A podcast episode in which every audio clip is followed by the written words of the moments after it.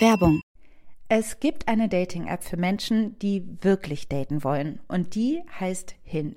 Hinge wie das Scharnier auf Englisch. Das Element, das es braucht, damit zwei Dinge zusammenkommen können. Schön, oder? Hinge ist die Dating-App, die entwickelt ist, um gelöscht zu werden. Denn die Profile bei Hinge bieten mehr als ein paar Bilder und Infos zur Körpergröße. Auf Hinge gibst du an, mit welcher Absicht du datest, sodass keine Missverständnisse entstehen. Und das Coolste ist, Hinge hat Prompts, also Fragen, deren Antwort direkt darauf schließen lassen, ob ihr die gleichen Interessen, aber vor allem den gleichen Humor teilt. Und Hinge möchte Dating wirklich für alle zu einem schönen Erlebnis machen, weshalb Hinge zusammen mit der LGBT-Organisation GLAD Prompts für die LGBTQ-Plus-Community entwickelt hat. So findest du schnell deine Community und siehst, mit wem du Gemeinsamkeiten teilst. Zum Beispiel kannst du beschreiben, was Gender Euphoria für dich bedeutet oder wo deine Chosen Family unschlagbar ist. Hinge bringt dich mit den richtigen Leuten zusammen. Also probiert jetzt Hinge aus, nutzt die Prompts. Alle weiteren Infos findest du in den Show Notes. Voll gut, okay. Wollen wir dann erstmal starten und dann fangen wir einfach an zu labern? Ja. Okay. okay. Eins, zwei, drei. Yes! Das war ein bisschen ja Zeitversetzt, aber es Ja, aber fast. Ist schon besser als, als letztes Mal. Hello.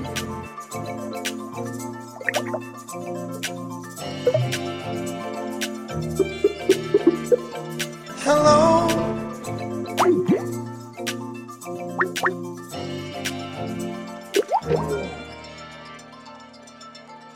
Ja, willkommen bei Feuer und Brot.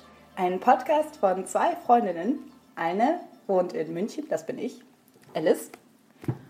Und eine wohnt in Berlin. Ich bin Maxi. Hallo. Und, ähm, haben uns gefreut, dass unsere super improvisierte erste Folge überhaupt schon ein paar Leute gehört haben. Ja, Soundcloud sagt 128 äh, Zuhörer, zumindest 128 Klicks. Deshalb vielen Dank für diejenigen, die reingehört haben. Genau. Das hätte ich gar nicht erwartet. Ich auch nicht. Und im Internet sind ja auch, sagtest du gestern so treffend, Klicks sind äh, Hörer. Also wir, wir zählen das dann einfach nicht, dass ich das 143 Mal gehört habe. Nein. Aber ich finde es äh, echt extrem cool und auch ich freue mich über jeden, der uns Feedback gibt und der uns schreibt. Und ähm, wir haben auch jetzt eine E-Mail-Adresse, äh, die sage ich hier schon mal, und das ist äh, feuer und wenn ihr uns irgendwas sagen, vorschlagen oder fragen wollt, dann schreibt uns doch. Wir würden uns freuen. Genau. Vor allen Dingen ähm, wollte ich auch jetzt nochmal danken an dieser Stelle an die schöne ähm, Props und Schleichwerbung im anderen Podcast, in dem Maxi letztens teilgenommen hat. Und zwar war das der Pencast. Und äh, da ist nämlich Maxi schon zum zweiten Mal Gast gewesen und hat äh, gleich die, also nicht nur sie, aber auch die äh, Kollegen haben gleich mal die Gelegenheit genutzt, uns zu promoten, obwohl wir noch ein Podcast in the making sind und noch uns eher semi-professionell. Aber genau. egal. Ja, und ich habe auch Alice Credits gegeben, weil wir ja auch über Lemonade geredet hatten und das haben wir auch im Pencast dann wieder gemacht. Der Pencast, das will ich an dieser Stelle mal sagen und auch promoten, ist meine äh, absolute Einstiegsdroge in Sachen Podcast gewesen. Nicht ganz, weil davor gab es noch Serial und This American Life, aber dann bin ich schon ziemlich schnell auf die Jungs gestoßen. Die machen einen Filmpodcast, der einmal die Woche rauskommt ähm, und äh, das fand ich sehr cool und dann bin ich mit den Jungs in Kontakt gekommen und war eben zweimal da und da kann man auf jeden Fall auch reinhören. Ähm, die machen das sehr schön. Genau, dann haben wir doch noch den Wahnsinnshinweis bekommen. Äh, jemand hat auf Facebook mir geschrieben, ja, äh, macht ihr das über Skype? Ähm, das ist doch, erinnert mich total an Call Your Girlfriend. Genau, uns gibt es nämlich eigentlich schon in Amerika. Und uns zwar, gibt es schon. Uns gibt es schon. Aber das Coole ist, uns gibt es jetzt auch auf Deutsch. Tatsächlich ist es nämlich so, dass ich weiß gar nicht auch in welchen Städten die sind. Aber es Hab sind zwei Freundinnen, die zusammen zur Schule gegangen sind und jetzt woanders wohnen und skypen. Und das Witzige ist auch, die eine ist weiß und die andere schwarz. Es ist genauso wie bei uns. Es sind einfach wir, Alice. Es, sind einfach es ist wir. ein Mindfuck. Es ist ein richtiger Mindfuck. Ich glaube nur, die sind älter als wir. Wir sind das, älter. Junge deutsche, das junge deutsche Pendant. Wirklich, wir hatten wirklich unabhängig von den beiden dieselbe Idee. Und ähm, ja, das nette Feedback und auch die konstruktive Kritik hat uns auf jeden Fall jetzt Mut geschenkt, dass wir jetzt weitermachen wollen. Und ähm, wir freuen uns sehr darüber. Sehr genau. cool. Maxi, wie geht es dir? Mir geht es ganz gut. Ähm, ich bin heute ein bisschen wuselig, weil es war ein ganz aufregendes Wochenende. Ich habe mir äh, gestern eine Wohnung angeguckt, hier bei mir um die Ecke in Berlin. Und äh, es ist eigentlich ziemlich gut gelaufen. Ich habe auch keinen Stress umzuziehen. Also ich suche einfach eine Wohnung, die ein paar Sachen hat, die meine Wohnung jetzt nicht hat. Zum Beispiel einen Balkon ja, ich weiß, äh, First World Problems, aber ich schaue halt einfach, was mir so begegnet. Jeder Mensch muss auch wohnen. Vor allem bist du eine arbeitende, hasselnde Frau im Gegensatz zu deiner gammeligen Studentinnenfreundin. Deshalb Ach, darfst du dir auch eine Wohnung mit Balkon äh, mieten. Du machst wahrscheinlich kaufen. viel mehr, viel mehr als ich gerade. ähm, und naja, und die Frau hat mir auf jeden Fall gesagt, ähm, dass, also die war total nett, wo ich das angeschaut habe, aber es sind auf jeden Fall 120 Bewerber. Und jetzt habe ich gestern wie ein kleiner Streber direkt meine Unterlagen digital eingereicht und das auch richtig streberhaft gemacht und auch auf meine, meinen Datenschutzrecht geschissen und denen einfach alles Mögliche ausgehändigt. Und ich glaube, so schlechte Karten habe ich gar nicht, weil ja, es ist ja auch immer so ein bisschen, Leute, die sehr, sehr dringend suchen, erzählen halt auch viel, um die Wohnung zu kriegen. Und ich mhm. glaube, manchmal ist das Unfaire, dass sie vielleicht gerade jemanden nehmen wollen, der ähm, gar nicht so dringend sucht. Ja, weißt der du, nicht so verzweifelt ist. Ja, das genau. ist halt das genau. Problem. Verzweifelte Menschen sind immer irgendwie ähm, ja, nach jemandem, der ganz relaxed ist und sagt, ich ja. Aber einen ganz ruhigen Alltag. Hey, ich chille bin krass nie da, weil ich immer super viel Geld, viel bin Geld immer unterwegs. Deshalb bin ich eigentlich nie in der Wohnung. Ich habe auch keine Freunde. Ich ja. bin nur draußen. Also das ist das Ding. Anyway, und was ich auf jeden Fall dir auch noch erzählen wollte, was mega cool war und was wir jetzt ja extra hier auch äh, hier besprechen, ist, gestern Abend war wieder Kneipen-Talkshow in Neukölln. Ähm, für alle, die das vielleicht nicht kennen, wir machen so eine, äh, was heißt wir, also Freunde von mir, machen seit längerem eine Art Kneipen-Talkshow ähm, im Valentinsstüber in Neukölln. Und das ist so eine Art, ja, im weitesten Sinne vielleicht Ina Müller auf Neuköllnisch. Und äh, sehr anders als Ina Müller, aber so eine Frau, die einen, einen Talk macht mit zwei Gästen in einer Kneipe, wo geraucht und getrunken werden darf. Und gestern waren als Gäste da äh, tatsächlich Harald Martenstein und ähm, also der Zeitkolumnist und äh, Fiona Bennett, eine total spannende Berlin-Ikone, die in den 80er Jahren äh, Hüte gemacht hat in Berlin. Und die hatten so viel zu erzählen. Und es war wirklich eine richtig schöne runde Sendung. Es war das Thema Alter. Und es war ganz interessant, weil man wirklich ja denken könnte, dass sich das äh, Thema so ganz undankbar in so eine Jammerrichtung entwickelt ne? und mhm. alles ist scheiße und es wurde auch die Rolle der Frau zum Beispiel thematisiert, aber irgendwie haben wir richtig Schwein gehabt, dass das nicht so einen Ekelturn genommen hat. Es hat irgendwie so ein richtig so ein, ja, irgendwie haben alle auch den Frieden und irgendwie ist es auch ganz geil, älter zu werden. Es gibt auch positive Sachen und irgendwie müssen wir ja alle dadurch. Also es war wirklich ein beseelender Abend, das ist schön. Und die Sendung kann man sich online auch nochmal angucken, wenn man möchte. Vielleicht machst du das auch nochmal. Ich mache es auf jeden Fall. Ja, klar mache ich das gerne. Ich war ja auch schon mal selber da. Mhm. Das Witzige ist auch, dass das Valentinstüber ja auch ein, äh, eine bayerische Kneipe ist. Ja. Daher ich mir ja selber jetzt quasi zugezogene, neu zugezogene Heimatgefühle da entwickeln kann. Und ähm, ich bin eher, ich hätte Harald Martenstein gerne mal gesehen. Der ist natürlich auch eine streitbare Person, weil er sich immer mit äh, Gender-Forscherinnen und äh, Rechtlerinnen anlegt und das ist auch manchmal ein bisschen schade. Da will ich jetzt erstmal noch gar nicht so tief drauf eingehen. Was ich aber interessant fand, war, dass er so wirkte wie jemand, der auch gerne streitbar ist. Ne, sonst würde der auch nicht jede Woche was, was äh, schreiben, was auch polarisiert. Und der hat Bock auf die Shitstorms, weil der nämlich eigentlich total in sich ruht.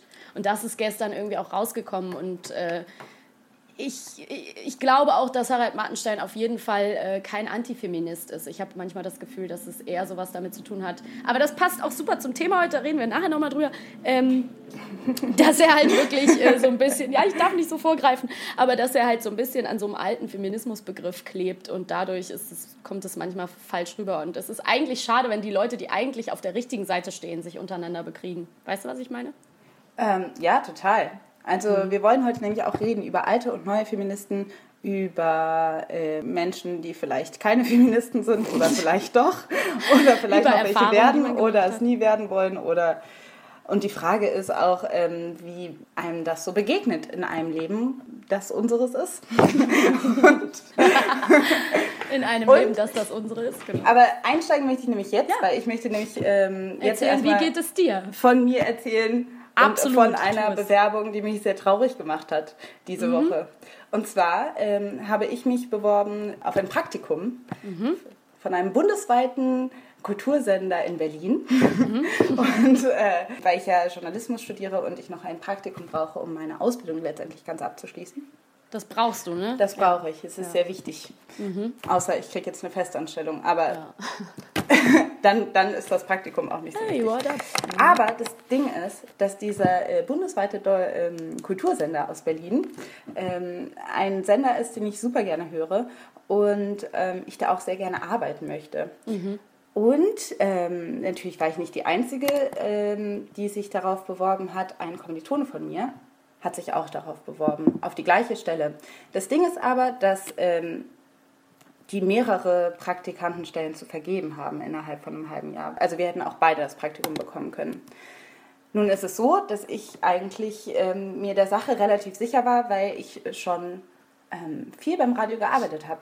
Sag das nochmal genauer. Du hast mir, glaube ich, vorgestern nur ganz kurz schon mal so ein bisschen deine Qualifikationen aufgezählt. Sag nochmal genau, was du da so gemacht hast. Okay, also, das steht in meinem Lebenslauf. Ja. Also, 2009 habe ich angefangen beim Hochschulsender Köln Campus. Dann habe ich zwei Jahre die Kultursendung geleitet. Ähm, dann äh, habe ich eine, ein halbes Jahr als Hospitantin bei der Programmgruppe Kultur bei WDR gearbeitet. Das heißt, ich habe äh, beim Kulturradio WDR 3 und WDR 5 gemacht, mhm. habe viele Beiträge da machen dürfen. Danach war ich Produktionsassistentin und habe ähm, weiterhin Beiträge gemacht, frei. Ich habe auch für den Deutschlandfunk Beiträge gemacht.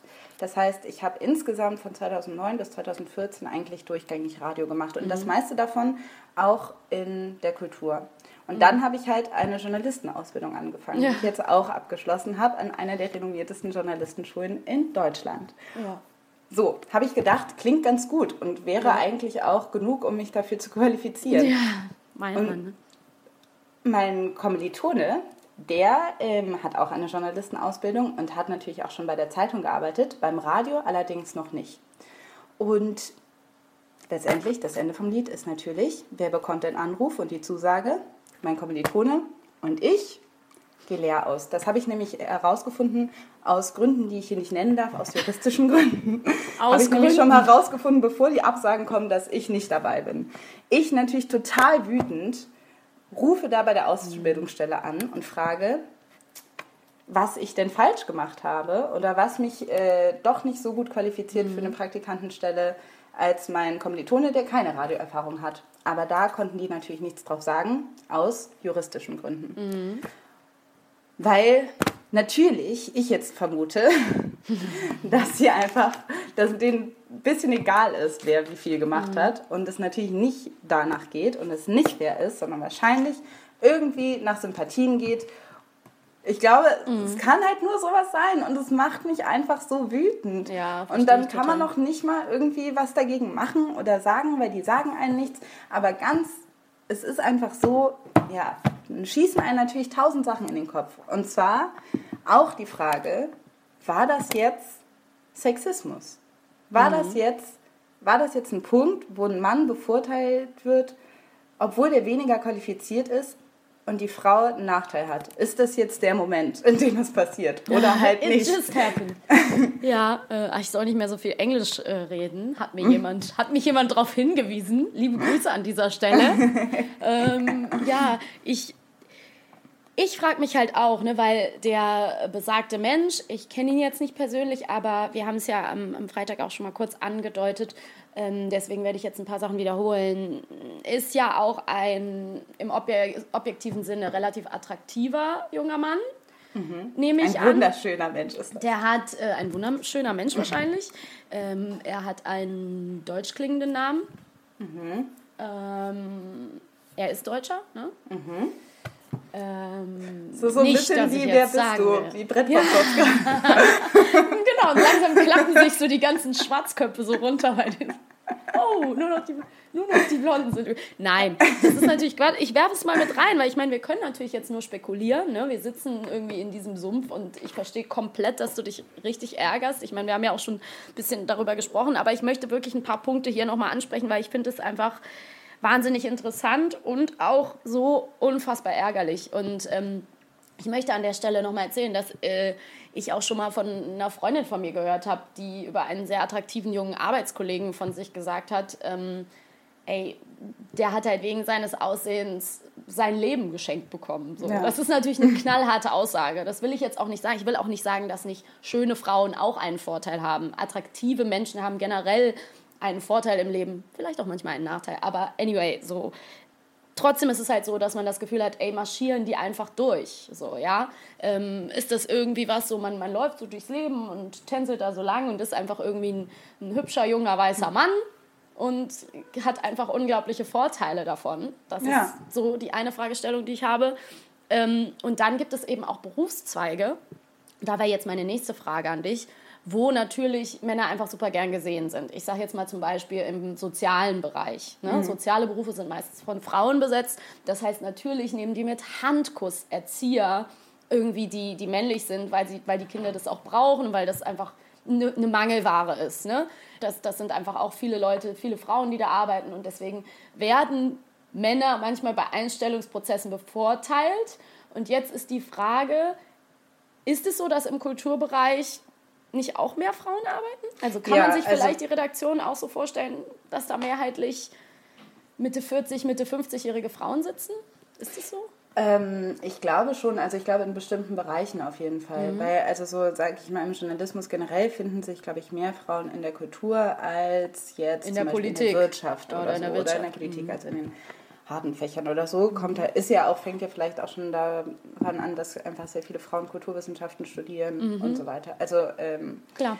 Das geht, also natürlich irgendwo ist das, ähm, stimmt das, aber es gibt auch auf jeden Fall Männer. Also es würde ich jetzt sagen, das ist jetzt gar nicht so eine nee. riesen Mangelware, zumindest nach außen nicht. Also es, das Witzige ist doch aber auch, wenn wir hier jetzt über, den, ist es, über die Frage diskutieren, ist das jetzt Sexismus, ist es ja auch ein, in unserem Fall oder in diesem Fall eventuell ein Sexismus, der eben sogar von Frauen ausgeht. Also, dass ja. da die Möglichkeit besteht, dass es eine Redaktion ist, die sagt, ach, der ist bestimmt nett, hm. den hier sitzen zu haben, ähm, von Frauen aus. Also, es geht hier jetzt gar nicht primär um ein, äh, das, was man sonst im Allgemeinen vielleicht als Sexismusproblem bezeichnet. Ne? Ja. So. Wo ich das nicht genau bestätigen kann. Nee, also ich, kann nicht, ich weiß nicht, äh, wer, wer da äh, Chef ist von der Sendung. Nee, natürlich. Aber letztendlich äh, kann ich mir das genauso, ich kann mir das gut vorstellen. Ich kann mir beides vorstellen. Ich kann mir ja. gut vorstellen, dass da irgendwelche Männer sitzen, die denken so, ach, der erinnert mich an mich, als ich jung war. Oder auch an Frauen, die dann, die dann sagen, ja. ach, der ist aber süß. Ja. Und ähm, und es tut mir leid, lieber Kommilitone, natürlich, wenn du das hörst, du bist ein wahnsinnig talentierter Radiomensch und ich wünsche dir alles Gute. Wirklich, du bist wirklich sehr talentiert und du hast dieses Praktikum auch verdient. Aber trotzdem, ich habe es einfach eigentlich ein bisschen mehr verdient als du und das weißt du ganz genau. Du darfst dich auch mal ärgern, ey. Ne? Be, be, the angry woman once. Und schon wieder habe ich Englisch geredet. Sei auch mal eine ärgerliche Frau. Habe keine Angst davor, für alle, die mich nicht verstehen mit meinen Anglizismen. Jetzt eine das ist ein junges noch, Format, das ist in Ordnung. Ja, es tut mir leid. Ich, ich werde mich langsam versuchen, dran zu gewöhnen. ähm, An dieses also, Deutsch. also, ähm, was ich noch fragen möchte, ist äh, Stichwort Überqualifikation. Is there such thing as Überqualifikation, um nochmal Englisch zu reden, ähm, in Sachen Praktikum? Nee, wirklich, habe ich mich gefragt das, nach unserem Gespräch. Natürlich habe ich mich das auch gefragt. Ich habe natürlich, das Problem ist, ich habe natürlich alle Gründe gesucht, weil ich ja keine mhm. erfahren darf aus juristischen fucking Gründen. ähm, muss ich mir irgendwie was an den, muss ich mir irgendwas ausdenken. So, und natürlich ja. ist Überqualifikation auch etwas, was es sein könnte, was ich aber nicht glaube, weil ganz ehrlich, die Medienstellen dieser Welt wollen einfach sehr gut qualifizierte Menschen haben und die mit ja. einem Praktikantengehalt abtun, Viel machen können, ja. da, weil die einfach keine Kohle haben und du kannst irgendwie so qualifiziert sein, wie du willst. Die sagen immer, mach doch mal ein Praktikum. Mhm. Wenn ich jetzt da ankommen würde und sagen würde, ich würde gerne eine Redakteurstelle haben, weil ich schon Volontariat Ja. und irgendwie die und die Erfahrung mitbringe, dann sagen die, mach doch erstmal ein Praktikum. Das ist Ja. halt, deshalb kann das eigentlich, so. also deshalb glaube ich das eigentlich nicht. Und natürlich haben die mir auch angeboten, ähm, inoffiziell, dass ich da ja immer Themen anbieten kann. Mhm. Aber ich bin ja auch nicht doof, weil Themen werden geklaut und Autoren, die Ja. die nicht kennen, werden nicht einfach genommen blind. Und wenn ich keine Chance habe, mich da irgendwie zu beweisen, zu präsentieren, dann komme ich da auch nicht rein. Und das weiß man ja. Also das, das Mhm. ist ja einfach so. Und ähm, deshalb glaube ich, es wäre so schön, wenn es Überqualifikation ist. Und, Und jetzt- so wütend. Ja, ich verstehe das total. wütend. Und es macht mich auch wütend, dass ich mir diese Fragen stellen muss. Ja. Dass ich mir als, als Frau und dann auch als schwarze Frau mir diese Fragen stellen muss, werde ich jetzt gerade hier diskriminierend oder nicht? Dass das immer ein Thema ist, wo ich nicht weiß, ob das jetzt einfach stimmt oder nicht. Und was mich auch ärgert, ist, dass es bei Zusagen immer heißt, Ja. so ja, du, ähm, das ist aber auch ganz klar, weil du bist ja auch, du bist, hast einen Migrationshintergrund, das ist gut bei jeder Redaktion, wenn die irgendwie, dann bin ich so die Vorzeigemigrantin, die Vorzeigeschwarze Frau, guck mal, wir haben auch so eine da. Und das, äh, das soll ich dann immer nutzen und das soll, das soll dann immer mit reinspielen, wenn ich irgendwie äh, Zusagen habe. Da sagt auch keiner, nee, das hast du nur deiner Arbeit äh, zu verdanken, genau, das meinte ich. Und ähm, und wenn es aber umgekehrt ist, dann ist es völlig ausgeschlossen, dass das daran liegen kann. Also Ja. das gibt es ja aber nicht. Und das nervt mich halt auch. Mich nervt halt, dass man irgendwie nicht, ähm, dass das, wenn Leuten nur auffällt oder wenn Leute nur sagen, wenn es irgendwie positiv ist, dann wird Ja. man dann irgendwie, dann wird es einem wieder abgesprochen, dass man die Sachen erreicht hat, die man erreicht hat, einfach nur vielleicht, weil man gut ist in der Arbeit, sondern Ja. weil man halt ja eine Frau ist und dann auch noch einen Migrationshintergrund hat. Das nervt mich nämlich Ja, auch. und das nervt halt auch, weil das ist ja so auch ein bisschen der, in dem Gespräch bis jetzt auch so der kleine, sag ich mal, Mini-Elefant im Raum jetzt gewesen. Ähm, weil man sich das, ich kann das total nachfühlen, weil man sich das halt immer fragt, weil man denkt so, ja, ich lege ja mein Foto bei, was ist das jetzt, was erwarten die Leute von mir? Ne? Kriege ich die Chance einfach Alice zu sein, ja, einfach Alice, die sich bewirbt, oder muss ich immer mit diesem Siegel rumlaufen, mit diesem Stempel, ne? so Ja. den ich natürlich nicht, den man nicht wahrnimmt, wenn man, wenn man das selber nicht erlebt. Das ist das eine, oder ich nehme es vielleicht wahr, weil ich das durch dich ein Stück weit miterlebe, aber da muss man sich eben, das ist genau der umgekehrte Fakt des Leugnen von White Privilege, wenn man, wenn man die Vorteile alle hat. Ne? Also wenn man selber das, immer dieses Absprechen von, das ist kein Sexismus, das ist keine Di- Diskriminierung, das gibt es alles nicht, weil man es selber nicht erlebt. Ne? Und das ist so, ich kann das total nachvollziehen und, und glaube, dass es unfassbar nervt, auch immer wieder diesen Satz zu hören. Ne? Du sagtest irgendwie in unserem letzten Gespräch so, dass dann viele sagen so, ja, so jemand wie du wird doch überall gebraucht. Ne? Und man Ja. denkt so, ja, aber wer ist denn so jemand wie ich? Also jemand, Ja. der die Hautfarbe hat. Oder? Ja, genau. Was, also so, das ist ja dann auch mit irgendeiner Art von, von Druck äh, ähm, ähm, verbunden, dass ich jetzt irgendwie die Expertin sein muss oder die, die Stimme für Du, Alice, du hättest ja super gut auch, genau, du solltest die Stimme für, für äh, Deutsche mit Migrationshintergrund, afrodeutsche junge Frauen werden und du hättest super gut beim Musikfernsehen, da kommst du super gut unter. Weißt du, schade, dass es das nicht mehr gibt. So. Das ist ja auch so. Ja. Nein, und es, es äh, nervt einfach und ich bin auch voll froh, dass wir das heute hier thematisieren. Weil ich glaube, das ist wichtig, dass man so einen Ärger auch mal öffentlich macht. Und selbst wenn wir nicht beweisen können, wie es jetzt war oder dass wie gesagt, aus Gründen die einzige Antwort ist, die man bekommen wird, finde ich das gut, da mal drüber zu sprechen, weil ich glaube, man muss sich da auch manchmal vereinigen und in seinen, seinem, seinem Ärger auch mal Luft machen und sich da mitteilen. Und ich glaube, da gibt es eben bestimmt Leute, die uns dazu auch was erzählen könnten. Wenn ihr mögt, schreibt uns doch mal was dazu, wenn ihr auch sowas erlebt habt oder ähm, ja, wenn es da auch Sorgen gibt, Ja. die euch beschäftigen. Weil die Ich meisten Sachen bleiben ja einfach auch ungeklärt. Also es ist ja einfach die wenigsten, die wenigsten Stellen sind irgendwie, also ich meine, dass irgendwie zum Beispiel so ein Pay Gap oder sowas kommt ja, ja auch nicht, äh, weil Leute sagen, ach so, sie sind eine Frau, deshalb zahlen wir ihnen weniger oder so. Das ist ja so die Regel, sondern das ist ja, das ist ja irgendwo ein schleichender Prozess oder das ist ja einfach, wenn man das große Ganze anguckt oder bestimmte Forschungen sieht, die irgendwie ähm, das thematisiert haben, wie werden, wie werden ähm, Frauen behandelt im Beruf, wie werden Leute, ja. wie werden ähm, Ausländer oder Leute mit Migrationshintergrund behandelt ähm, dann kommen da einfach Sachen raus, wo man sagt, okay, das äh, scheint, es scheint eine Diskriminierung zu geben, auch wenn ja. man individuell das ähm, schlecht feststellen kann. Hast du das gesehen? Äh, total. Ich habe gestern was mega Gutes gesehen, diesen Ausschnitt von äh, Robin Wright Penn in dem Interview. Oh, oder Robin ja. Wright. Ja. Ähm, das fand ich halt so schön. Die, die Hauptdarstellerin von House of Cards ähm, hat in einem Interview zugegeben, es war ein ganz kurzer kleiner Ausschnitt, den kann man sich im Internet anschauen, wo sie in einem Interview einfach sagt, so, ja, ich habe eingefordert, genauso viel zu verdienen wie Kevin Spacey. Und ähm, sie redet da ganz offen drüber und sagt so, es ist so krass, wie da einfach äh, unterschiedlich bezahlt wird und dass Frauen in der Regel wirklich 30 Prozent von dem verdienen oder 20 Prozent von dem, was Männer in der Leading Role verdienen.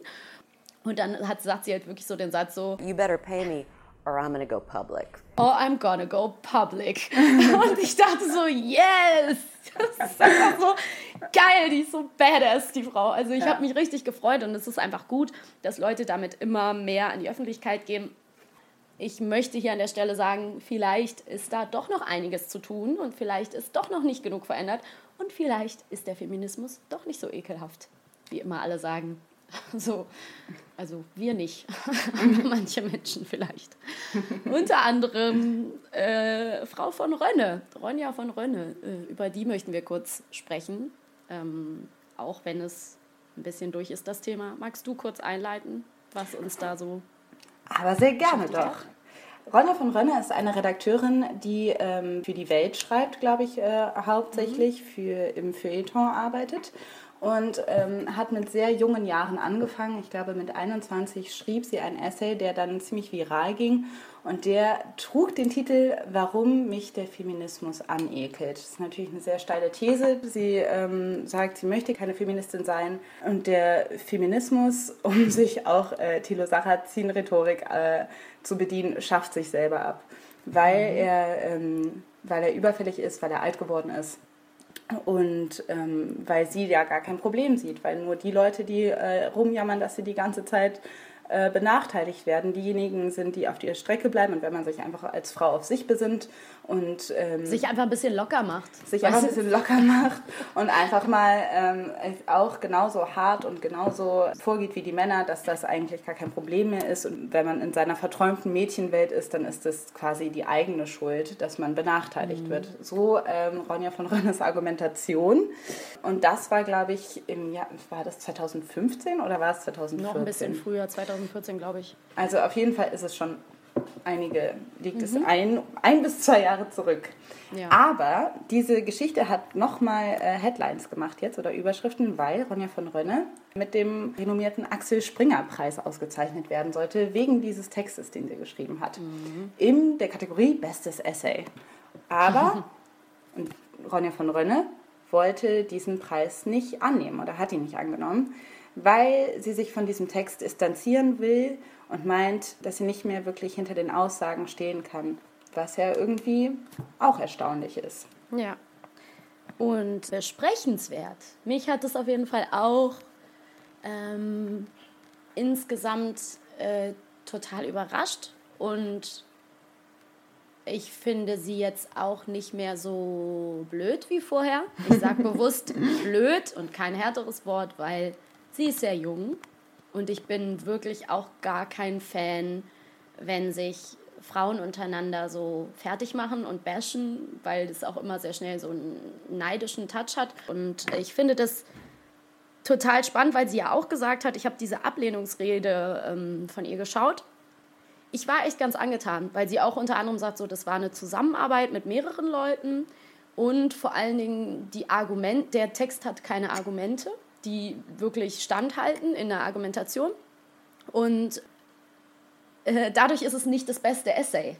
Und das finde ich auch so, das ist einfach eine starke Aussage. Das hat sie gut vorgetragen, das hat sie plausibel vorgetragen und sie hat auch tatsächlich wohl, irgendwo habe ich die Aussage gelesen, ich glaube in der Süddeutsche, sie will nicht die Säule des Antifeminismus sein. Ja. Und da muss man auch wieder berücksichtigen, okay, das ist eine Anfang 20-jährige Frau, die da in der, ich glaube, in der Springer Akademie auch arbeitet oder war oder auf jeden Fall das totale, ähm, ja, da junge Zugpferd war irgendwie. Und man weiß doch auch, wie sowas in so Redaktionen abläuft. Dann sagt dir irgendein Redakteur oder eine Redakteurin so, ja, ey, wir machen da eine steile These und geil, dann wird das viel geklickt, du mit deinem Foto, das sieht cool aus und bla und, und schon provozierst du den Shitstorm, aber so schlechte Promo ist auch gute Promo und es hat ja auch funktioniert so. Sie hat ja, ja. unglaublichen Beifall bekommen aus der einen Richtung und unglaublichen Hass aus der anderen Richtung. Das ist auch so unfair, da einfach diese junge Frau, wie hast du gesagt, so als Cash-Cow mhm. zu inszenieren, die irgendwie die jetzt gemolken wird. Und deswegen finde ich das prinzipiell schon eine sehr, sehr starke Aktion. Es gibt super viele Sachen, die man noch dazu sagen kann. Und ähm, vor allen Dingen finde ich das auch krass, weil du ja auch gesagt hast, das ist ja auch mit einem Preisgeld dotiert. Ne? Und dass sie so einfach sagt, so, weiß, ja. das nehme ich nicht an, dafür möchte ich nicht diesen Preis bekommen. So. Finde ich ja. ganz schön stark. So. Ich finde es auch stark. Also ich muss auch sagen, ähm, das, was natürlich irgendwo dieser Essay hat, glaube ich, vielen Leuten auch geschadet oder auch den, also dem Feminismus, die hässliche Seite des Feminismus irgendwie aufgezeigt, weil natürlich irgendwie es einen wahnsinnigen Shitstorm gab, der dann auch natürlich völlig aus dem Ruder gelaufen ist und natürlich irgendwie eine Seite bestätigt hat oder bestärkt hat, was natürlich dann irgendwie gezeigt äh, hat, dass da irgendwo, ähm, also wenn man dann so eine Frau angreift, dass das natürlich auch sehr äh, unfeministisch ist ja. in irgendeiner Form. Das heißt also, ja, dann so hat sich der Feminismus dran, auch noch gegen sich selbst gerichtet ja. letztendlich. Aber zur anderen Seite natürlich so seitens Rechtspopulismus und AfD totalen äh, Beifall gegeben, wie du schon gesagt hast. Mhm. Und ich glaube eben, dass die äh, junge Ronja von Rönne, die ja immer noch jung ist, die ist ja immer noch quasi ja. Anfang 20, ähm, äh, bin ich mir auch ziemlich sicher, dass sie das nicht gewollt hat. Oder zumindest kann man sich auch sicher sein, weil sie es ja quasi gesagt hat. Ja. Und ähm, ich bin mir nicht sicher, was jetzt so quasi mit ihr passiert ist. Ich meine, die, äh, sie hat jetzt ein Buch rausgebracht. Genau, sie ist jetzt Autorin. Ist Autorin, ist halt irgendwie, ist, wie gesagt, hat diese, hat diese Welle, diesen Hype, diese, dass die bekannt ist, irgendwie ausgenutzt und ähm, und surft auf, auf, dieser, auf diesem Bekanntheitsgrad, aber halt auf einem Fundament, das vielleicht jetzt auch nicht so geil ist. Also mhm. vor allen Dingen, je älter sie wird, glaube ich, wird sie auch noch mal umso mehr verstehen, warum der Feminismus vielleicht äh, doch nicht so ekelhaft ist oder auch doch nicht so unnötig. Ich glaube, das versteht sie jetzt langsam schon. Ich glaube, ja. da, da, haben wir auch mal drüber geredet. Ich glaube, das versteht sie langsam schon. Ich habe sowas Witziges gesehen. Ich habe äh, diese Sendung die ich ja wirklich, ey, sorry, ich oute mich, die ich so schlimm finde. Willkommen Österreich gesehen mit diesen zwei, ne, dem Typen von Radio 1 und dem anderen, diese zwei grauhaarigen, selbstgefälligen, alten Herren, ja, so. Ich will auch überhaupt nicht jetzt ausführen, warum ich die so blöd finde, finde ich aber einfach. Und unter anderem war auch, ein, es gab auch einen tollen Talk mit äh, Stefanie Sargnagel ja, dort, den ich ja auch wirklich interessant gesehen. finde. Oh, ja. Und ähm, ich mag aber einfach nicht, bei Stefanie Nagel war es ähnlich und Ronja von Rönne kommt halt rein und dass die dann so von oben herab Fräuleinmäßig mit der reden. Mhm. Weißt du, so richtig so, die kommt da rein und die setzt sich und bei ihr war halt wirklich so der erste Satz irgendwie oder der dritte Satz, ja, wieder mal, ja, wie ist das, wenn man so schön ist und was ist, wenn man so schön ist und bla. Empfindest du es eigentlich als Strafe, als Autorin so gut aussehen zu sein? Dann hat sie total schlagfertig reagiert und sagte irgendwie so, ja, offensichtlich braucht man das gar nicht für den großen Erfolg, oder? Ich meine, ihr seid hier die Hosts. Ja, offensichtlich nicht, weil ihr zwei sitzt ja auch hier. Ja. Wo ich so dachte, so mega gut ins Schwarze getroffen. Die feiern sie dann auch noch ein bisschen ab, aber ich glaube, was sie halt gerade erlebt, ist sowohl ein positiver Sexismus als auch ein negativer Sexismus. So, mhm. Sie kriegt den Hass von allen Seiten. Die Alten geiern sich einen ab auf ihre Nylonstrumpfhosen, wie damals schon bei Lena Meyer-Landrut, und sagen irgendwie, oh, wie schön, eine junge, schöne Frau, die sagt, wir dürfen den Feminismus scheiße finden, geil, geil, geil, und mhm. graben sie an, ja, und kommen so altherrenmäßig aus der Ecke gekrochen, wo sie ja auch wahrscheinlich denken wird, so, ey, was will der Alte jetzt von mir? Und die andere Richtung ist, sie, dass sie irgendwie von coolen Leuten, die sie vielleicht auch gut findet, dann scheiße gefunden wird, ne? Ja. Also so, die kriegt es halt doppelt und dreifach. Und das ist auch wieder nur weil sie eine Frau ist. So weißt du, also Ja. es gibt so streitbare Personen, die mal einen Shitstorm geerntet haben, Thilo Jung, was weiß ich, ja, und das hält alles nicht so lange vor, wie dieses Eintreten auf diese junge Frau. Ja, ich glaube auch, das Problem, was ich mir gut vorstellen kann, ist, dass sie, es gibt ja keinen Platz für so jemanden wie Ronja von Rönne letztendlich, weil ich meine, das ist irgendwie eine intelligente junge Frau. Ähm, in die, ich möchte jetzt schon so in diesen intellektuellen Sektor, ne? Und, Ja. und die dann aber diese These vertritt als Frau.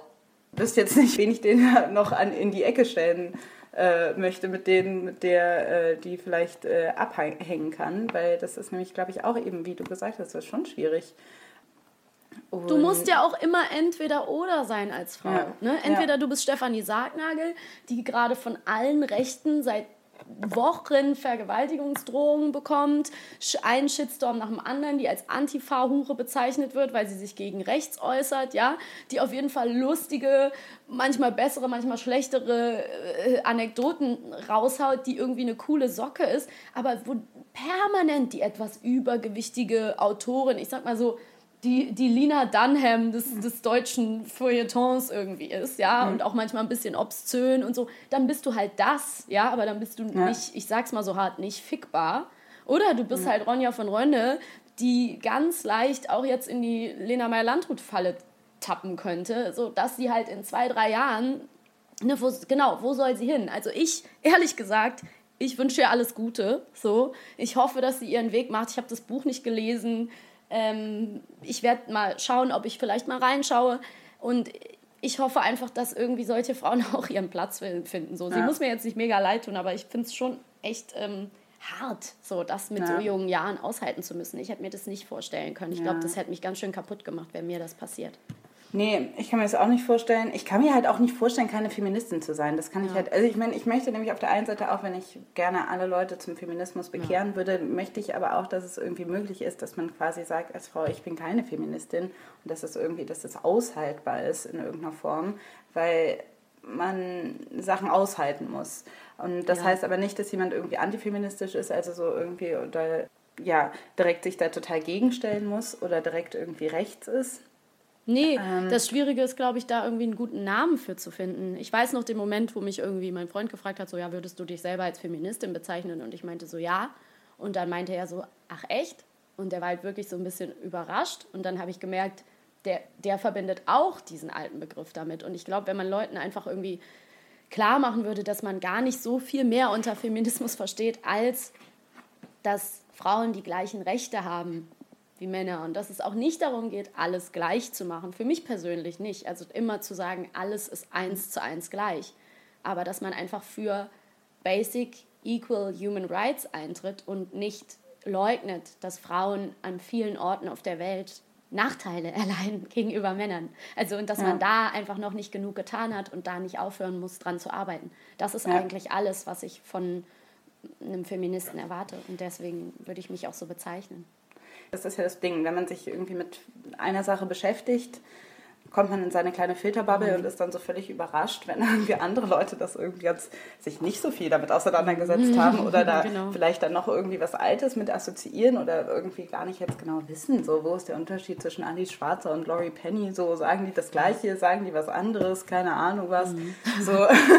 Und ähm, und ähm, ja, dass sich viele Leute irgendwie oder dass viele Leute auch eben denken so ach ja nee das brauchen wir nicht Feminismus so oder nee habe ich jetzt will ich jetzt irgendwie mich gar nicht mit auseinandersetzen Und, Solange äh, es einen selber nicht betrifft. Ne? Solange man bei der nächsten Bewerbung nicht vielleicht doch übergangen wird gegenüber einem Mann. Oder solange man vielleicht ne, sich nicht klar macht, äh, wie schwer es ist, wenn man vielleicht einen Kinderwunsch hat und sich auf Jobs bewirbt. Oder auch umgekehrt, wie scheiße das ist, wenn ein Mann einfach kein Anrecht auf Elternzeit hat. Ja. Oder, ne? also es geht ja eben auch nicht nur um Frauen Nee, also überhaupt es geht ja, nicht. Es geht in beide Richtungen, auf jeden Fall. Ja. Letztendlich ist es halt irgendwie dieser mm, Approach oder, oh, jetzt sage ich auch was Englisches, aber diese, diese Sache, dass ich mir nicht vorstellen kann, also egal ob hierzulande oder auf, im Rest der Welt, dass man glaubt, alles läuft ganz gut. Weil tut es einfach nicht.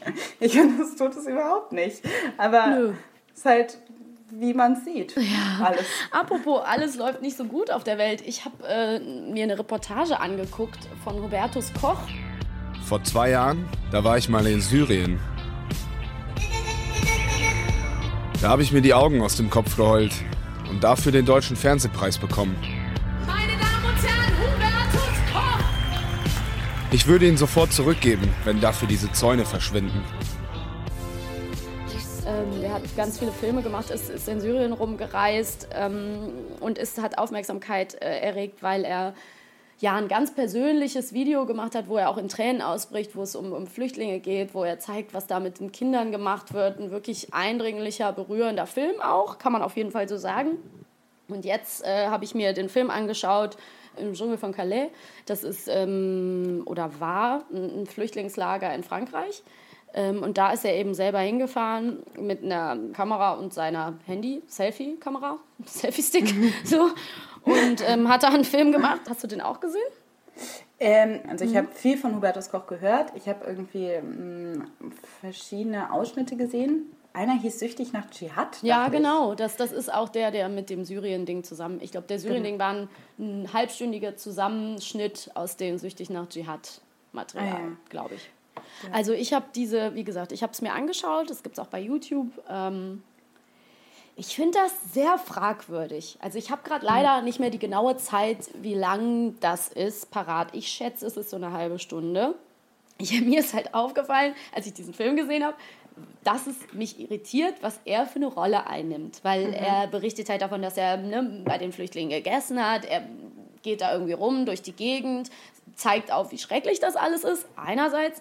Andererseits sind halt unglaublich viele ähm, wie sagt man, Phrasenextrakte mit der Handycam oder mit der Selfie-Cam gefilmt und er läuft so durch die Gegend und sagt immer, wie schrecklich das alles ist und wie krass das alles ist und wie krass er das findet und ey, gerade ist alles ganz schlimm. Der hat eine extreme Art in Umgangssprache zu, zu sprechen, also ein bisschen auch so enfant terrible mäßig, mhm. das einfach alles rauszuhauen ich fand das irgendwie schwierig, weil im Endeffekt war der ganze Film aufgebaut auf dem Interview mit einem Flüchtling in Calais. Mhm. Mit einem, den er, so, die haben es ihm wohl, wollten ihm nicht gerne Interviews geben, die Leute. Dadurch, dass die Flüchtlinge laufende Asylverfahren mhm. haben, wollten die, glaube ich, nicht gefilmt werden, viele. Er hat einen Flüchtling eben gefragt und nennt ihn dann auch Peter. Und dann ist irgendwie das Einzige, was er immer wieder wiederholt, so ein bisschen dieses, ja, ich dann esse ich hier bei den Leuten, die sind so krass, die geben mir was zu essen, die laden mich ein, die sind so herzlich, macht da irgendwie so ein Ding draus, obwohl, und das hast du mir, glaube ich, gesagt, so, obwohl das ja für die Leute, die da wohnen, ein ganz normaler Tag ist, so weißt du, und er bezieht das unglaublich krass auf sich, also er hat halt so mhm. hart diesen Ich-Filter da drin ja. und ähm, ja, was mich halt auch mega gestört hat, ist so dieses, ja, meine Jungs und die zocken Fußball und wir gehen halt dahin und ey, die Jungs sind immer noch da und ich und die Jungs. Und man denkt so, okay, ihr seid halt jetzt voll die Bros. So, mhm. du und deine Flüchtlingshomies und man denkt so, ey, Alter, geht's noch? Ne? Ja. Also so ein bisschen so, das sind nicht deine Bros, so, das sind auch nicht deine Homies. Du gehst danach wieder nach Hause und dann sagst du, ey, ja, ich habe da einen kennengelernt, ne, so und ja. dem habe ich und dann fragt man sich halt auch wieder so, ne, nur als kleinen Wozu Einstieg macht er so, das überhaupt? Wozu? Also ich glaube nämlich auch, wenn wir haben schon vorher über den Film gesprochen und so wie sich das anhört, also wie gesagt, das war ja auch bei ähm, mein Kritikpunkt oder mein Zweifel an diesem Syrien-Film, den er gemacht hat, ist, dass Hubertus Koch sich sehr in diesem, also so sehr ähm, sich in den Vordergrund stellt und quasi sagt, guck mal, wie ich in Syrien bin, guck mal, wie ich in diesem Flüchtlingsheim bin in Calais und ähm, quasi nur davon ausgeht, wie das für ihn ist, obwohl, das, obwohl sein Schicksal und seine Konfrontation damit eigentlich so ein bisschen egal sind. Oder zumindest da denkt man, besonders jetzt ich als irgendwie äh, Journalistin denke da auch, ähm, da, aber das ist ja deine Aufgabe. Deshalb lässt man sich ja darauf ein. Aber es geht halt nicht um ihn und vor allen Dingen geht es nicht darum, ist das kein hört sich das für mich so an, als ob er irgendwie diesen lebensverändernden, diese lebensverändernde Erfahrung die das vielleicht für ihn ist, so auf, ja. die, auf seine Protagonisten ähm, überträgt und sagt, oh, und das war so eine krasse Begegnung. Und für ihn, für diese Leute aus Syrien oder die da in Calais äh, sitzen, ist es halt keine außergewöhnliche Begegnung. Das ist halt ein, eine Sache, die noch mhm. weiter äh, passiert. ähm, also ich frage mich, inwiefern wie viel Egoismus ist da oder Narzissmus ist in solchen Fällen, in solchen Geschichten zulässig. Ich meine, okay, dass Leute irgendwie gerne, das darf es auch geben, Formate, wo Leute irgendwie gerne erzählen wollen, guck mal, wie ich Sachen Mhm. mache.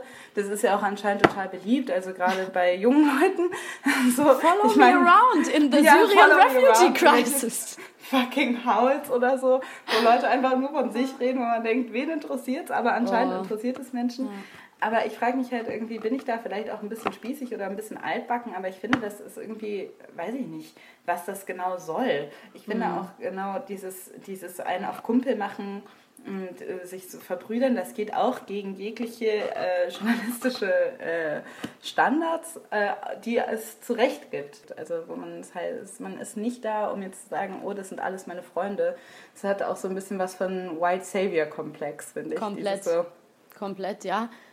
Ah, ganz schwierig, ja, ganz schwieriger ja, Stil. voll. Dieses, dieses, ja, also ich kann, wenn ich mir einfach vorstelle, und der sich einfach so dazustellt und so tut, als ob er irgendwie Leute kennt, schon seit, und das sind alles seine Buddies. Ich meine, ich würde mich ziemlich wundern, wenn er jetzt nach dem Film irgendwie noch Kontakt hätte zu irgendwelchen Leuten, die der da filmt und mit dem er da irgendwie total äh, dicke war.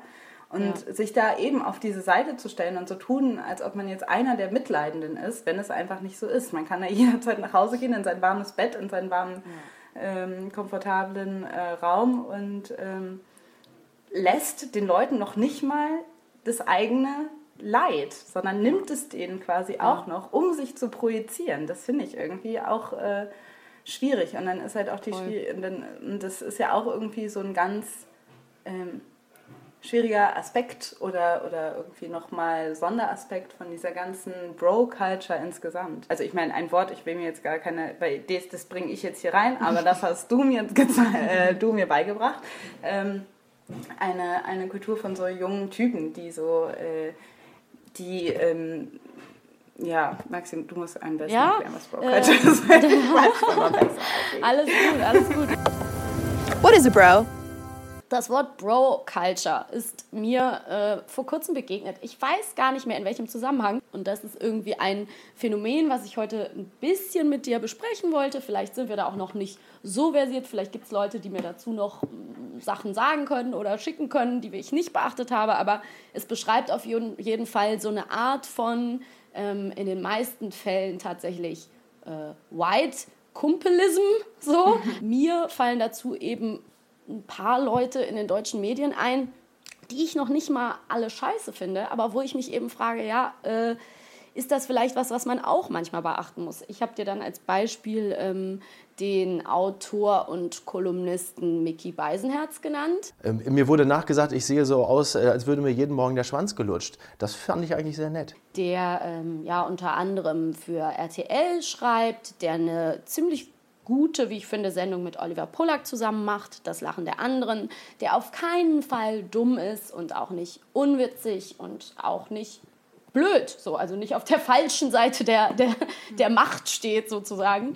Ähm, ja, wo mir aber aufgefallen ist, der schreibt halt eine regelmäßige Kolumne äh, online und der hat zum Beispiel eine Kolumne geschrieben, wo er darüber schreibt, dass er irgendwie seine kleine Tochter oder seinen kleinen Sohn, weiß ich jetzt nicht, äh, ein Wochenende lang betreut. Und der Tenor ist halt so, boah, ist das krass. Boah, ist das anstrengend. Boah, ist das schrecklich. Ich schaffe es gar nicht. Ich bin voll das Alien, wenn ich mit meinem Kind ins Café gehe. Alle Mütter finden mich komisch oder finden mich scheiße oder wollen mir helfen.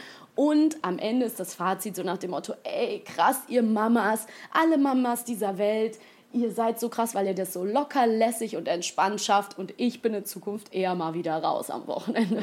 Wo man so denkt, Vielen Dank. ja, keine Frau schafft das super entspannt. Niemand sagt, dass sie es locker aus der Hüfte schmeißt. So, Ja. die sind alle mega fertig und schlafen nicht und kommen auch nicht gut damit klar. Also tu nicht so, als wärst du voll der krasse Typ, weil du dein eigenes kleines Kind mal ein Wochenende lang alleine betreust. Ja? Ja. Und ich will jetzt hier nicht sagen, dass alle Männer so sind oder dass das generell schlimme Menschen sind, die sowas stereotypisieren, aber für mich ist das so eine Art ja, äh, so eine Art Mann, der doch ein hegemoniales Männlichkeitsbild verkörpert, ja, der für bestimmte konservative Werte aber stimm, äh, so steht und der doch immer so ein bisschen ist so, ja, die Mädels, ja, die Jungs. Weißt du, was ich meine? Mhm. So. Und Ja, da ja, ja. Also- bin ich irgendwie echt genervt von. Kann ich äh, gut äh, nachvollziehen. Das finde ich ja irgendwie das Blöde, Schwierige. Also, da, dass es viele Typen gibt, die denken, oh ja, wir sind ja super, hallo, äh, wir finden Mädels voll toll. Und ja, also ich finde Ich das liebe auch voll, Frauen, ich liebe Frauen. Frauen. voll. Und ich finde es auch voll unfair, wenn, also natürlich seid ihr genauso. Ich habe da kein Problem mit, wenn die genauso viel Geld kriegen wie ich. Oder Mhm. so. Und ähm, letztendlich ähm, auch glaube ich, nicht verstehen, inwiefern die zu einer gewissen Diskriminierung beitragen, aber gleichzeitig irgendwie immer dieses wir, wir Jungs, ihr Mädels und so. Und Voll, das ist voll. einfach immer noch so, also das sieht man ja überall, es ist einfach immer noch, und das ist ja auch irgendwie mm, etwas, was so, wo eine Ronja von Rönne zumindest damals gesagt hat, es stört sie nicht, ähm, dass immer noch dieses, ach, äh, ähm, so vermarktet wird von diesem so, ach ja, ach wir Jungs und ihr Mädels. Und jeder soll ja auch seine Sache haben. Ich glaube, es ist sehr wichtig, dass Jungs äh, sich mit Jungs austauschen und äh, Frauen sich mit Frauen, aber das es beschreibt so eine Art von Mensch, die einer Frau in einer Führungsposition sagen auch zum Beispiel so, ja, das ist eine, ist eine geile Alte. Ich meine, die ist da Chefin und die zieht sich trotzdem sexy an. Finde ich nice. Weißt du, die solche Sachen sagen würden. So. Oder die halt sagen, ja, äh, ich finde es schon cooler, wenn Frauen auch ihre Weiblichkeit nicht so verleugnen und so. Und das ist ja auch, ich meine, ist ja auch Geschmackssache. Man darf ja auch sagen, ich finde es schön, wenn eine Frau ein Kleid trägt. Das finde ich attraktiv. Ne? Das ist immer dieses, dieses Grenzwertige. Darauf, davon redet ja keiner. Aber es muss genauso okay sein, wenn es eben eine Frau nicht tut. Ja? Ja. Und Chef ist. Es muss genauso okay sein. Und es ist vor allen Dingen nicht dein fucking Business, es abzusegnen. So, Ja. ne? Es ist nicht deine Sichtweise darauf. Und genau das, was du beschrieben hast, finde ich, also ka- kannst du ruhig nochmal drauf eingehen. Das finde ich eben das Ding, dass die Leute da sitzen in den Firmen mit ihren Kolleginnen cool sind, mit allen cool sind und sagen so, ey, ich bin nicht das Problem so. Ich finde Frauen cool, ich finde Frauen nice. Frauen sind die besseren Geschöpfe, ja. Frauen sind die tollsten, so. Frauen sind Ja. Mamas. Ein Hoch auf alle Mamas dieser Welt. Und man denkt so, hörst du dir eigentlich mal selber zu? So. So erinnert mich so ein bisschen an Pharrell Williams äh, Album, der Ja. ja. auch so, das hieß glaube ich auch sogar Girls oder Ja. Girl oder so. Und da fand ich nämlich auch, der hat irgendwie so, der hat ja auch die ganze Zeit gesagt, ähm, ja, ich wollte ein Album machen über, über Frauen, because they are so amazing. So, und die sind so wundervoll. Und dann wurde Pharrell Williams so, wo hieß es so, oh, Pharrell Williams ist so ein Feminist, hurra. Und ich dachte so, Nein, ist er überhaupt nicht. Der denkt einfach so, oh, guck mal, wie schön sie sind und wie sie Kinder kriegen können. Und auch irgendwie so völlig, ähm, ist auch in irgendeiner Form nicht, also so, Ja, das muss man, Man- den Leuten auch nicht so, so also zugute halten, wenn Leute so Quatsch reden, wie irgendwie, ja, Frauen sind die besten Geschöpfe. So, ey, don't give me that. So, das ist auch nicht der Sinn der Sache, Ja. dass ihr sagt, wir sind die besten Geschöpfe. Nein. genau, vor allen Dingen sind wir nicht Wir alle sind auch so- scheiße. Ja, wir sind auch scheiße. Und wir sind auch nicht alle irgendwie eine Sache. Wir sind nicht Nein. alle schön und wir sind auch nicht alle imstande, irgendwie wundervolle Mütter zu sein.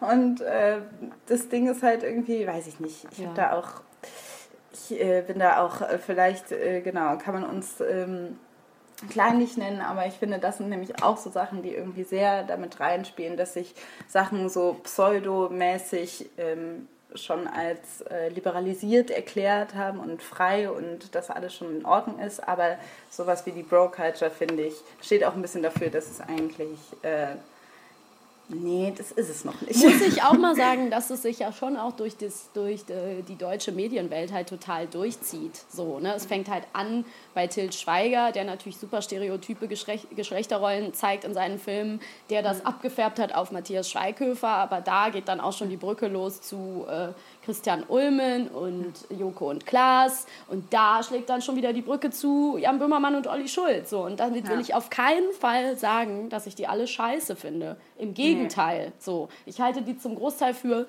mega intelligent, super coole Leute. Ich gucke mir gerne an, was die machen zum Teil. Ja, nicht Til Schweiger und nicht Matthias Schweighöfer, aber egal. Ähm, aber trotzdem kann man jetzt nicht. Ich liebe Til Schweiger. Nein, aber trotzdem, ich halte mich, beachte mich auch für einen intellektuellen Mensch.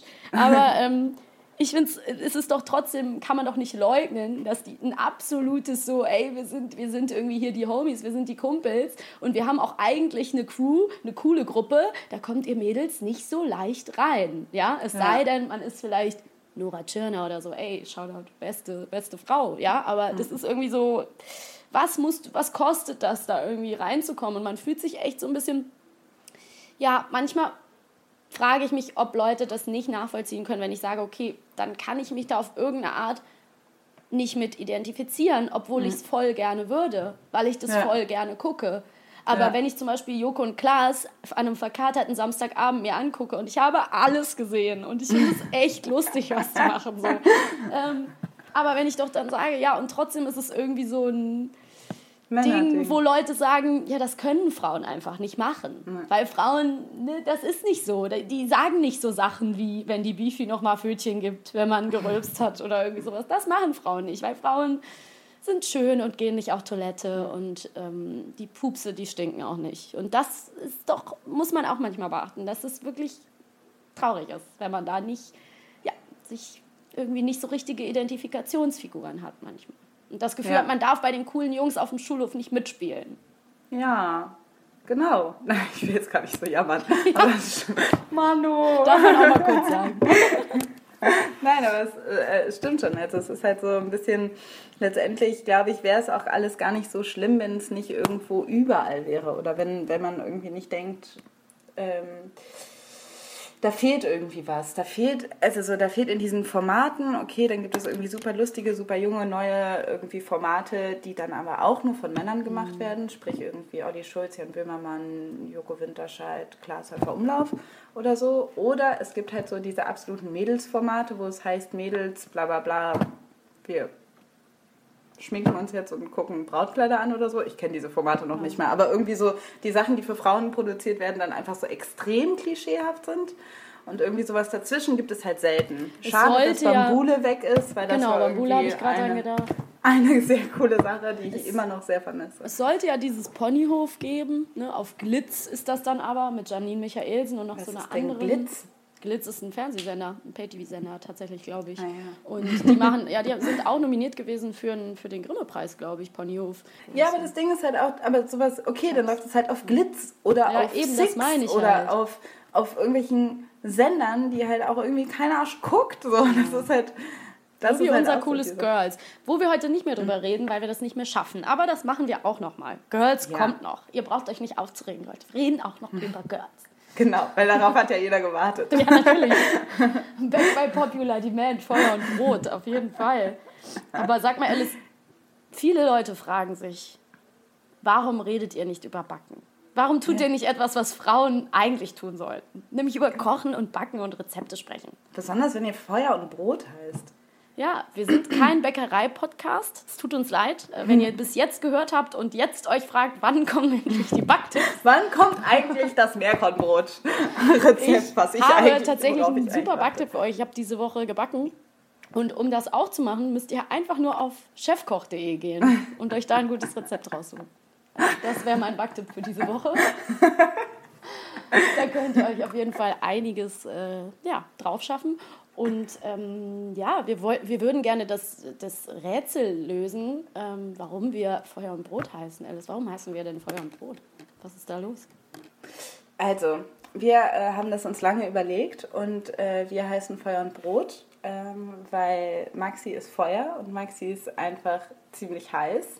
Das ist der Grund. Und ich heiße Brot, weil ähm, ich äh, zwar vielleicht äh, erstmal ziemlich basic bin, aber dafür unverzichtbar. Das ist nicht wahr, möchte ich ganz kurz an dieser Stelle sagen. Und das ist nicht wahr. Völliger Quatsch. Wenn ihr irgendwann Vorschläge raus. habt, dann dürft Genau. ihr das gerne auch schreiben. Auf jeden Fall.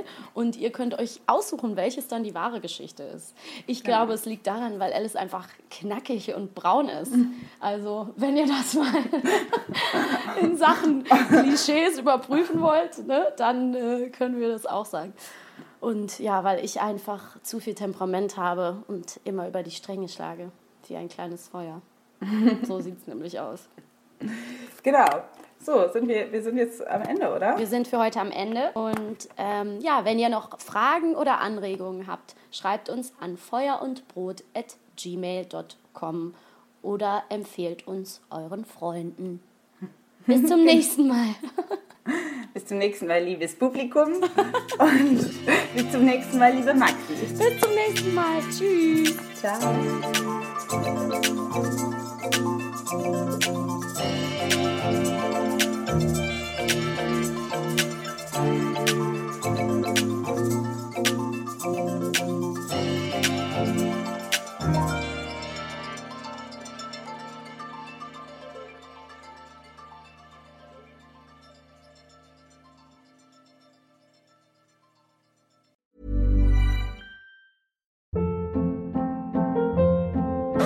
Hold up. What was that? Boring. No flavor. That was as bad as those leftovers you ate all week. Kiki Palmer here, and it's time to say hello to something fresh and guilt-free. Hello Fresh. Jazz up dinner with pecan-crusted chicken or garlic butter shrimp scampi. Now that's music to my mouth. Hello Fresh. Let's get this dinner party started. Discover all the delicious possibilities at hellofresh.com.